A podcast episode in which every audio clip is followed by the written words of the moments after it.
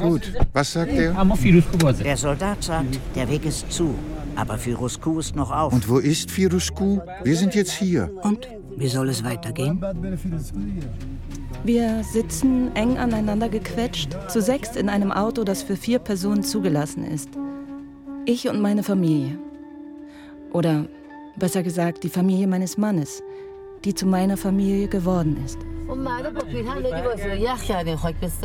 Zuerst Richtung Damovan und danach über Firuzko. Manchmal geben sie auch falsche Infos.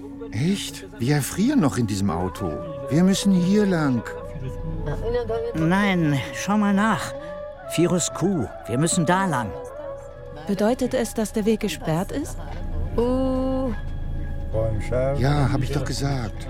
Ich habe Ihnen zuliebe sogar Ihre Sprache, Farsi, gelernt. Ach, das wird eine lange Umleitung. Und das, obwohl es nicht mal regnet. Sie lügen ja auch mit der Sperrung.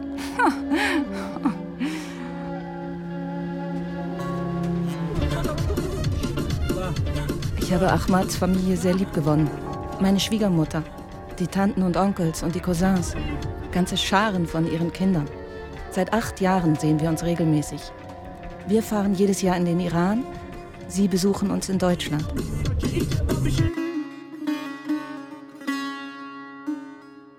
Auf Wiedersehen Deutschland. Salam Iran. Wenn das Auswandern in eine Diktatur vor der Tür steht. Ein Feature von Magdalena Delir.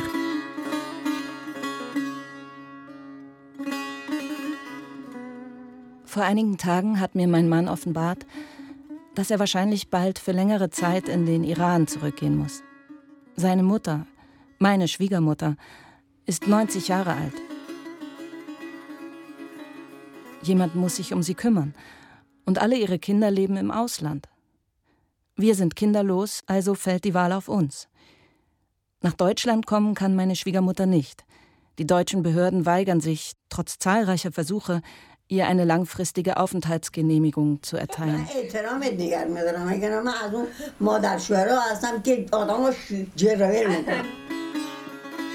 Ich bin nicht diese schreckliche Schwiegermutter, die eine Ehe auseinanderreißen will. Das ist meine Schwiegermutter, Mehdiye. Nach einem üppigen Mahl sitzen wir mit ihr und Sacho, einer Cousine meines Mannes, zusammen.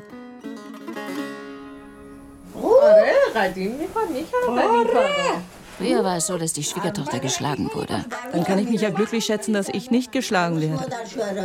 Manchmal hat auch die Braut die Schwiegereltern geschlagen, je nachdem, wer durchtriebener war und wer dem Ehemann mehr schmeicheln wollte.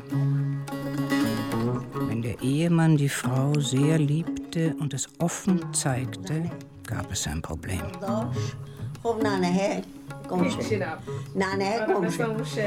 Wie in dem Gedicht. Der frisch verheiratete Sohn legt seiner Braut das Herz der Mutter zu Füßen. Schwiegermutter hat drei Beine, dass sie uns bloß nicht krepiert. Wenn sie keinen Sohn zur Welt gebracht hätte, hätte sie auch keine Schwiegertochter in ihrem Haus erdulden müssen. Trotz des Klischees kommen wir bestens miteinander klar. Meine Schwiegermutter und ich. Nur einmal hat sie ihre Stimme gegen mich erhoben, als ich die Kekse, die zu einer Hochzeit gehören, einer Trauergesellschaft serviert habe. Ein schweres Vergehen gegen die persischen Gepflogenheiten. Ich hätte kein Problem damit, in ihrer bequemen, mir vertrauten und geschmackvoll eingerichteten Wohnung zu leben.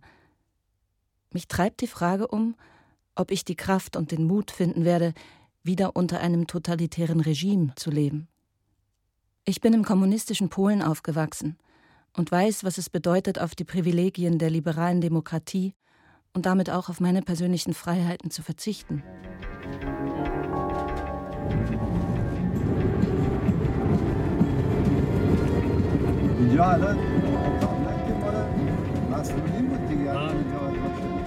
Wir sind auf dem Weg zu Onkel Habib, der in Mashhad im Nordosten Irans lebt.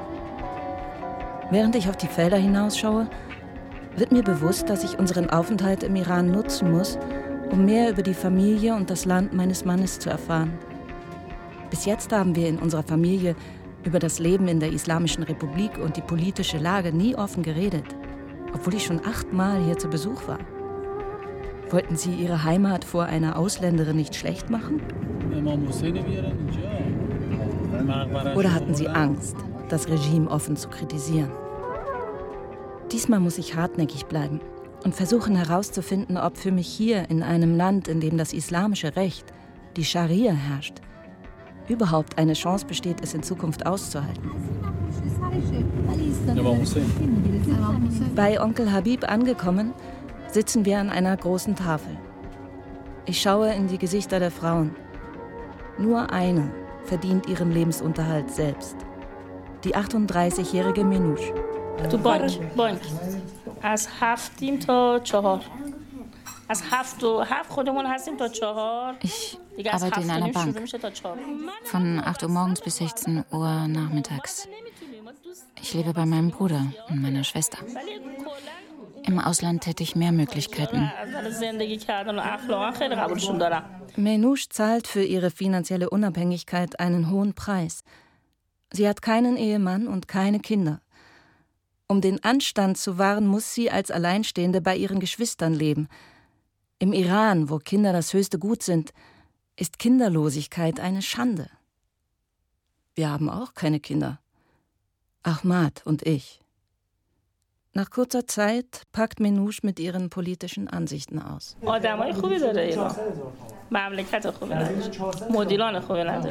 Iran wohnen wunderbare Menschen. Das Problem ist die politische Führung. Die Mullahs haben uns im Namen der Religion betrogen und sie wollen nicht gehen. Sie bleiben. Wenn ich junge Leute sehe, zieht sich mein Herz zusammen. Sie dürfen keine Musik spielen, nicht ins Fitnessstudio gehen. Ein Junge und ein Mädchen dürfen zusammen nicht einmal spazieren gehen. Alle wollen hier weg. Sie haben genug von diesem ständigen Zwang. Politik sollte von der Religion getrennt sein. Politik ist etwas Unreines. Sie bedient sich der Lüge. Religion ist schön. Die Mullahs haben Politik und Religion vermischt und quälen damit die Menschen.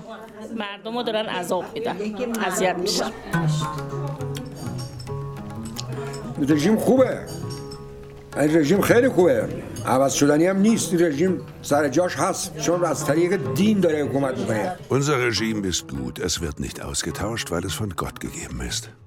Onkel Habib ist das Familienoberhaupt. Ein stattlicher Mann über 70 mit einem üppigen Schnurrbart. Er ist ein Verfechter des Regimes und ein Profitmacher, ein reicher Mann, kurz ein Gewinner. Er hatte vor seiner Rente eine lukrative Nussrösterei an der Hauptstraße von Maschad.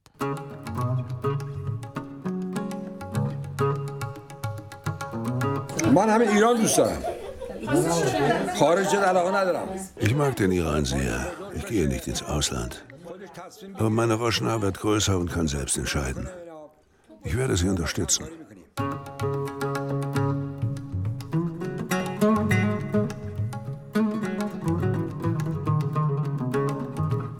Trotz seiner Regimetreue muss Habib einsehen, dass es für seine Enkeltochter im Ausland mehr Möglichkeiten gibt.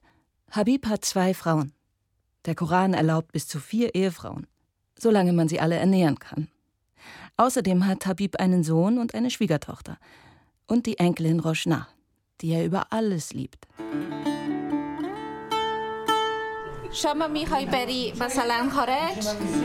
Roshna, willst du auswandern? Ja. Wohin? In ein Land, das besser ist. Denkst du, im Ausland ist es besser als hier? Ja. Wieso denkst du das? Da ist alles billiger. Hier ist alles teuer. ارزونتر و اینجا خیلی گرونه همه چی حالا دخترم اینجا خوب میشه اینجا فعلا ما تحریمیم این وضعه اگه از این تحریم اینا برداشته بشه ایرانم Mein Mädchen, hier wird es auch gut werden. Zurzeit gibt es Sanktionen, aber wenn die vorbei sind. Hm? Der Iran ist doch ein reiches Land, mein Kind. Erdöl, Erdgas und eine starke Landwirtschaft.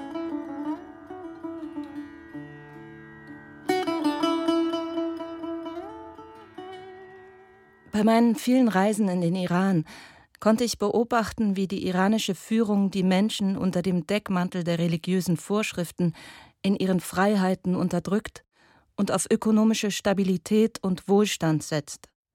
Rouhanis Regierung machte sich für die wirtschaftliche Zusammenarbeit mit dem Westen stark. Auch das 2015 mühsam ausgehandelte Atomabkommen zwischen den UN-Vetomächten, insbesondere den USA, und Deutschland sowie dem Iran sollte zur Verbesserung der internationalen Beziehungen beitragen. Den Iranern ging es wirtschaftlich gut. Sie fühlten sich nicht mehr als die aus der internationalen Gemeinschaft Ausgestoßenen. So war das Leben in der Islamischen Republik erträglicher. Im Mai 2018 kündigte der US-Präsident Donald Trump das Atomabkommen. Unter anderem warf er dem Iran die Unterstützung von Terrororganisationen im Irak, Syrien, Jemen und Libanon vor. Auch die iranische Raketenentwicklung wurde von Trump missbilligt. Die USA schlugen vor, ein neues Abkommen mit dem Iran zu verhandeln, was wiederum von iranischer Seite abgelehnt wurde. Daraufhin beschlossen die USA, Sanktionen gegen den Iran zu verhängen. Da der Kaufwert des Geldes sinkt, bekommen kleine Privatfirmen und Handwerksunternehmen immer weniger Aufträge. Und das Regime ist nach wie vor nicht bereit, den Iranern demokratische Freiheiten einzuräumen. Doch das will Onkel Habib nicht einsehen. Die Araber besitzen gar nichts außer Erdöl. Im Iran aber gibt es dafür Obst, Orangen, Gurken, Äpfel, Kiwi. All das essen wir im Übermaß.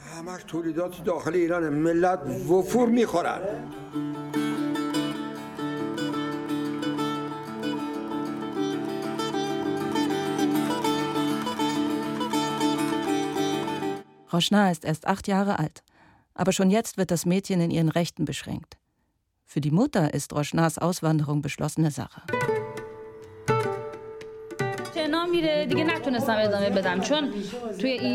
Sie will Profischwimmerin werden, aber das hat überhaupt keinen Zweck. Den Schwimmerinnen im Iran ist es verboten, an den Olympischen Spielen teilzunehmen.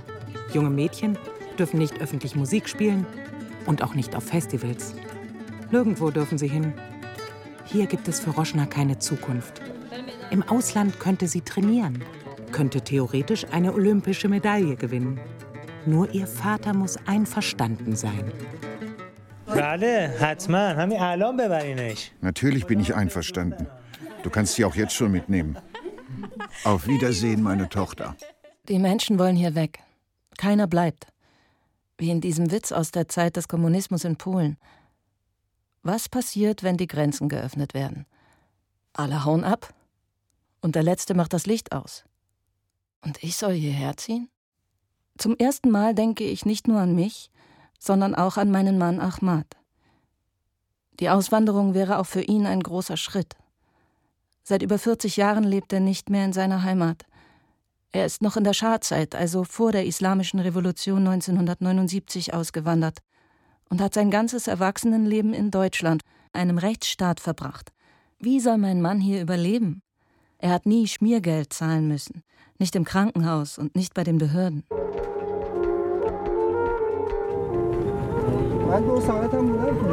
Nach dem Besuch bei Onkel Habib fahren wir mit einem Taxi ins Hotel zurück. Der Taxifahrer ist ein schlanker Mann Mitte 50, er erzählt ganz offen über einen Fahrgast, einen Mullah, der ihn betrogen und die Taxirechnung nicht beglichen hat. Ein Dieb, sagt er. Ich staune. Hat er gar keine Angst, sich so offen über einen Geistlichen zu empören? Komplett fremden Menschen gegenüber? Spüren die Iraner einen nahenden politischen Umschwung? Oder sind sie dermaßen resigniert, dass ihnen die Konsequenzen einfach egal sind? Plötzlich sehe ich einen Soldaten mit einem Maschinengewehr in der Hand. Einige Meter weiter steht ein zweiter. Beim Anblick des Soldaten mit der Waffe kriege ich es mit der Angst zu tun. Wie damals in Polen, während des Ausnahmezustands, als auf den Straßen Panzer standen und Soldaten mit scharfen Waffen patrouillierten. Ahmad sieht meinen ängstlichen Blick und versucht die Gefahr herunterzuspielen. Ich glaube nicht, dass die Soldaten uns kontrollieren. Doch, doch, das ist gut möglich. Ein Mufti ist auch dabei. Ahmad dreht sich nach mir um. Du solltest dein Kopftuch aufsetzen. Glaub mir, der Mufti kommt her. Die können Leute verhaften. Und sind sie schon verhaftet worden? Einmal haben sie mich angehalten und fragten, haben Sie Messer, Pistolen oder so? Ich sagte, ich habe nichts davon. Und dieser Holzschläger unter dem Autosessel, fragten sie.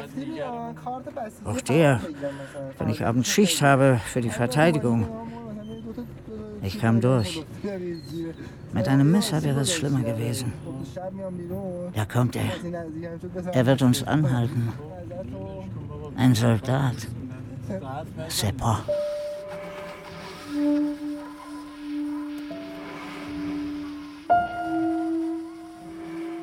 Ich habe mein Aufnahmegerät ausgeschaltet. Aus Angst. Ich will nicht mal daran denken, was passiert wäre, wenn die Soldaten das Gerät entdeckt und herausgefunden hätten, dass ich Journalistin bin. Der Soldat mit der Waffe in der Hand bückt sich, um ins Wageninnere zu schauen. Unauffällig überprüfe ich, ob mein Kopftuch auch richtig sitzt.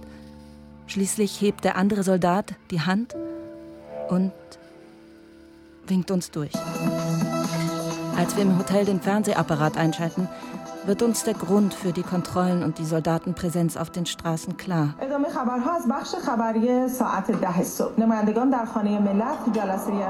8. April 2019. Nachrichten auf TV1. Shabake Yeyek. Donald Trump hat Sepah, die iranische Revolutionsgarde, als terroristische Vereinigung eingestuft. Von Khomeini gegründet, soll Sepah gegnerische politische Gruppen im Iran bekämpfen. Sepah erfüllt die Aufgaben eines Geheimdienstes und ist als paramilitärische Einrichtung der größte Unternehmer des Landes.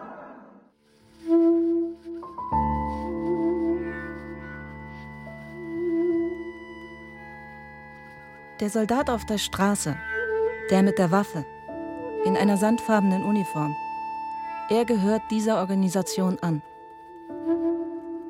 Ich muss wieder an Polen denken. 1981, als bei uns der Ausnahmezustand ausgerufen wurde. Ich hatte damals große Angst vor einem möglichen Bürgerkrieg. Ähnlich geht es mir jetzt. Was, wenn hier im Iran der Krieg ausbricht? Unruhig lege ich mich schlafen. Ich will nur noch nach Deutschland zurück. Zurück in die Demokratie.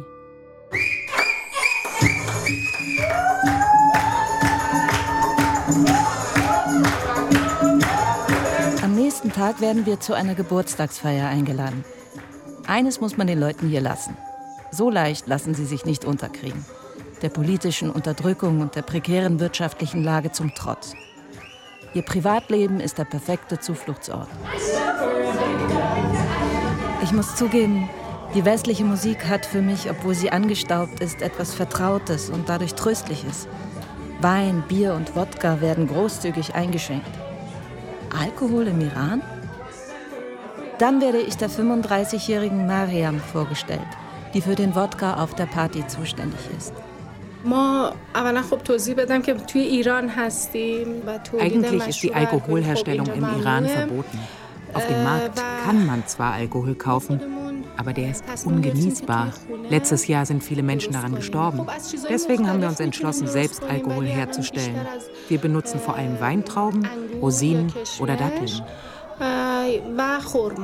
Schon der Konsum von Alkohol ist im Iran strafbar. Für den Handel drohen zusätzliche Geldstrafen, Peitschenhiebe oder bis zu zwei Jahren Gefängnisstrafe. Und dann spricht Mariam ein Thema an, das auch mich betrifft.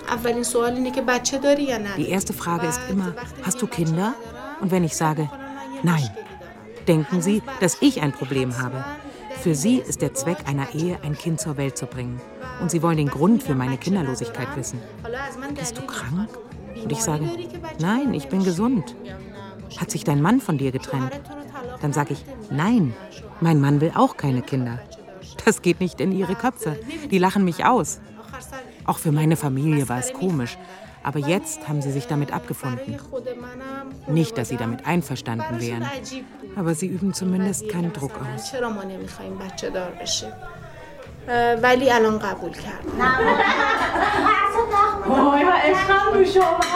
Zurück bei der Schwiegermama gibt es wieder Besuch. Zahlreiche Frauen aus der Familie und Freundinnen sind gekommen und bringen Geschenke. Geröstete Pistazien, Honig, persische Süßigkeiten und das kiloweise. Ahmad und ich fliegen übermorgen nach Deutschland zurück und sie wollen sich von uns verabschieden. Die Freundlichkeit und der Zusammenhalt der Menschen hier überwältigen mich immer wieder aufs Neue. Ich gehe ins Schlafzimmer, um einige kleine Geschenke für die Frauen zu holen. Minou, die elfjährige Tochter einer Nachbarin, begleitet mich. Als ich mein Haar vor dem Schlafzimmerspiegel richte, sagt sie unverblümt: Du musst deine Wangen etwas anheben lassen. Dein Gesicht muss überhaupt angehoben werden. Die Falten werden dann verschwinden und deine Wangen werden dann schlanker wirken. Ich bin verblüfft. Hat mir da gerade eine Elfjährige zu einer Schönheits-OP geraten? Und um wie viele Jahre werde ich jünger aussehen? Mindestens fünf oder sechs. Dein Gesicht wird jünger und glatter wirken. Na, schönen Dank auch. Und ist das im Islam nicht verboten? Nein. Als der Koran geschrieben wurde, gab es noch keine Schönheits-OPs. Deswegen steht da nichts davon. Und dann erinnere ich mich an einen Vorfall, der sich vor einigen Jahren auf einer Teheraner Straße abgespielt hat. Ich wollte Ahmad bei einem Termin in einer Behörde begleiten. Doch kurz vor dem Amtsgebäude überlegte es sich Ahmad anders und bat mich auf der Straße auf ihn zu warten. Plötzlich blieb ein Wagen neben mir stehen. Der Fahrer machte eine anzügliche Geste und öffnete einladend die Wagentür.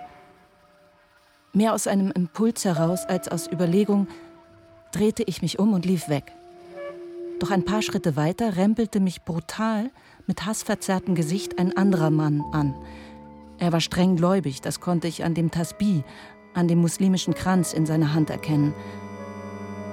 Mein Arm tat weh. Plötzlich packte mich ein dritter Mann am Ellenbogen und hielt mich fest. Er zerrte mich in ein hell beleuchtetes Papiergeschäft. Es stellte sich heraus, dass er der Ladenbesitzer war und gesehen hatte, dass ich in Schwierigkeiten war.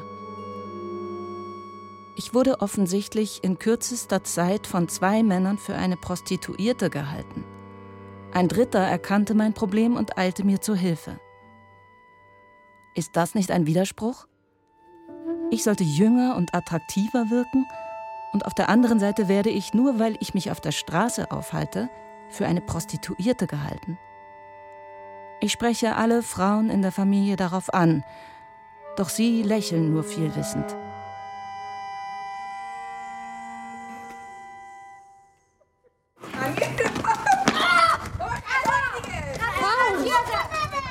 In der kleinen Gasse, in der meine Schwiegermutter wohnt, begegne ich einer Gruppe von Jungs, die vor Lebensfreude nur so strotzen.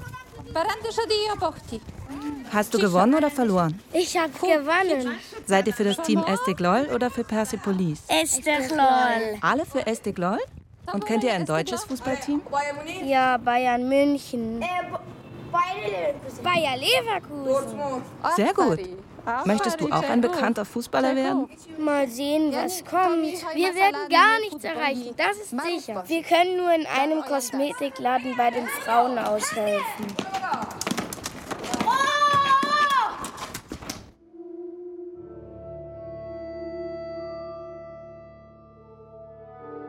Als ich die Wohnung betrete, ist es ungewöhnlich still. Ich bin mit meiner Schwiegermutter alleine, was sehr selten vorkommt. Sie legt eine alte Kassette ein.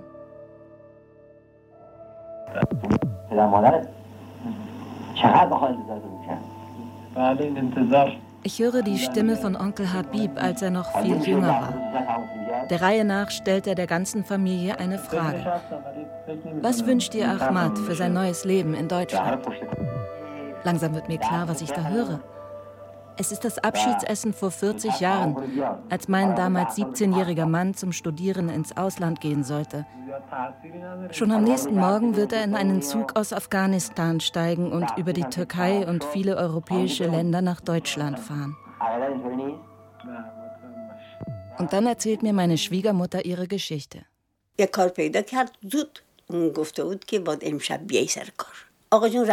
Es war im Winter. Mein Mann fand gerade einen neuen Job und musste am gleichen Abend noch zur Arbeit gehen. Und er ging. Aber zuerst hatte er zu unseren Nachbarn gesagt, haben Sie ein Auge auf sie, sie ist im Begriff zu gebären. Und dann spürte ich so einen Druck. Und dort, wo ich stand, ist das Kind zur Welt gekommen. Es hat geschrien vor Schmerz. Danach bekam ich Wasser mit Zucker. Hier ist das Sitte. Ein sehr süßes Kind. Sehr hübsch. Es wurde größer und fing an zu laufen, hat nach Sachen gegriffen. Das Kind hat gegessen und fing schrecklich an zu husten. Gott, was machen wir? Und das Ende ist sehr traurig. Ich will es nicht erzählen. In der Zeit der Trauer, als ich nur geweint habe, war ich schon im vierten Monat schwanger. Ich war ja ein Waisenkind und hatte niemanden, der mir beibringen konnte, Mann und Frau müssen verhüten. Und auch das zweite Kind haben wir nur sechs Monate am Leben halten können.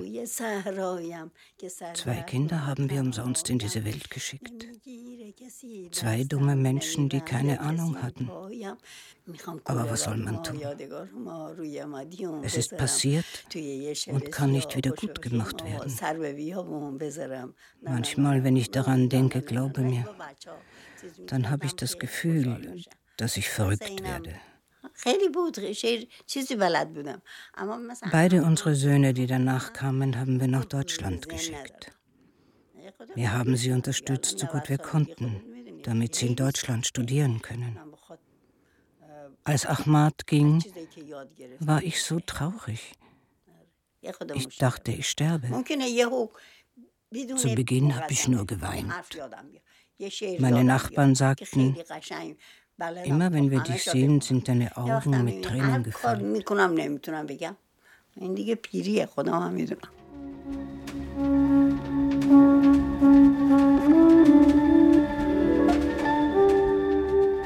Immer noch von der Geschichte ergriffen, reise ich mit Ahmad zurück nach Deutschland.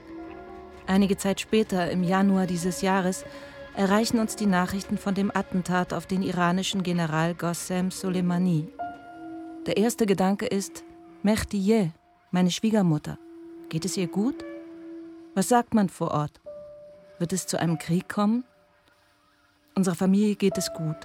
Doch alle fürchten, dass die Lage eskaliert und es zu einem Krieg zwischen dem Iran und den USA kommen wird. Die Stimmung ist selbst bei eingefleischten Regimegegnern ausgesprochen anti-amerikanisch. Eine Welle des Patriotismus scheint das Land ergriffen zu haben, in Soleimanis Liquidierung sieht meine Familie zu viel Einmischung seitens der Amerikaner. Selbst meine Schwiegermutter sagte einige empörte Worte zu Trumps Aktion, obwohl sie sich bis jetzt nie zu politischen Ereignissen geäußert hatte.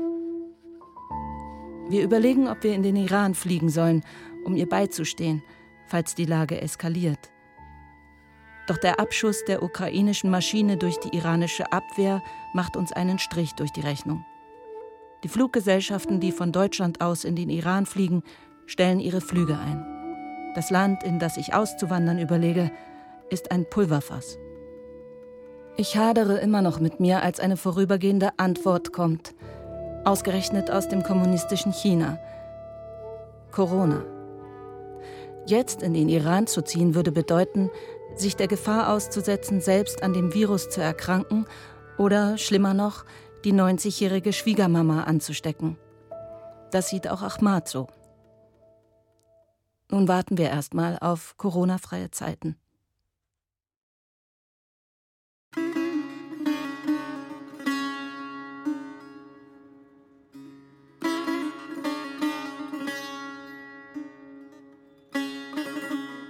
Auf Wiedersehen Deutschland.